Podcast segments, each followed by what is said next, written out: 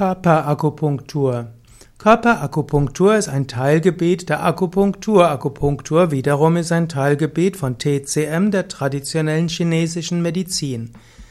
Akupunktur heißt dann Nadeln in den Körper setzen, um bestimmte Heilwirkungen zu erreichen.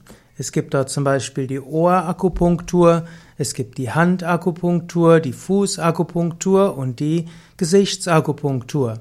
Körperakupunktur heißt im Wesentlichen, dass man die Akupunkturnadeln am Rumpf einsetzt. Manchmal werden auch noch die Arme und die Beine zur Körperakupunktur dazugezählt. Körperakupunktur geht also besonders auf die Akupunkturpunkte, die auf den Meridianen liegen.